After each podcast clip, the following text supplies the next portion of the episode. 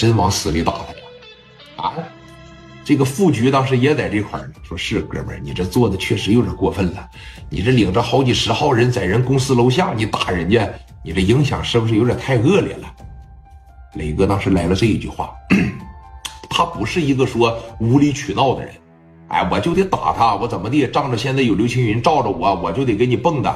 没有，磊哥说的这句话也很在理，说的啥呀？说你听好啊，我不是说非得。来他公司楼下打他，来他酒店楼下崩他，撵着干他，而是啥呀？我们已经约好了地方了，谁打过谁，谁打过谁，绝对不会通过你们啊！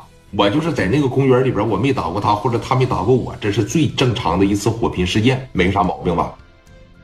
那那那没啥毛病啊！但是说，你看你又追着人家公司里边去打，那你有点 不太合适了，哥们儿是吧？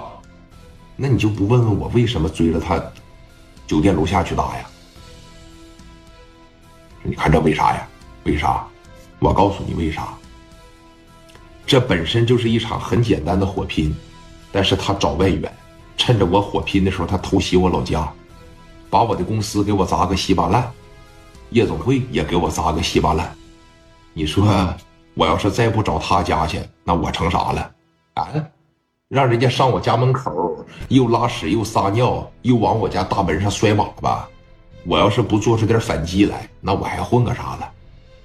对吧？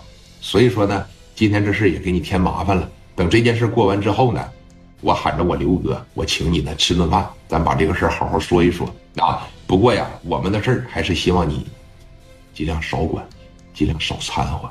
你今天要是再晚来一分钟，我就把这个叫万文明的。而且我是偷偷摸摸的给他干没，我得给他领走干没的。这小子很过分，我他妈挺烦的啊！说那行，嗯，那你们就先走吧，先撤吧。来，刘青云呢，领着这哥几个当时就走了嘛。领头的，包括这边一摆手，从狗笼里边把这些打手也就全放了啊。这边扭头来到了说王文明这个屋里边，王文明现在多少沾点心有余悸了。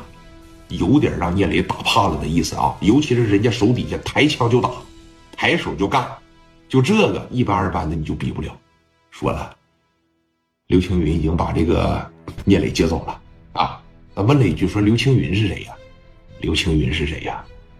刘青云是谁？我告诉你，刘青云呐，是咱们青岛五哥总队的一把，家里边很厉害，哎，白道这方面呢也很硬。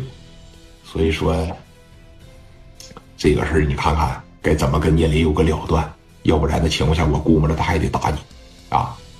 你在白道上认识点人，他在白道上呢也认识点人，这要是干起来了的情况下，我估摸着后果不可估计。所以说这个事儿先别打了，你也受伤了不少的兄弟，聂磊受伤了不少的兄弟，我觉得聂磊肯定得找你要钱，你要是不想赔，或者是不想赔那么多，就抓紧时间找人吧，啊！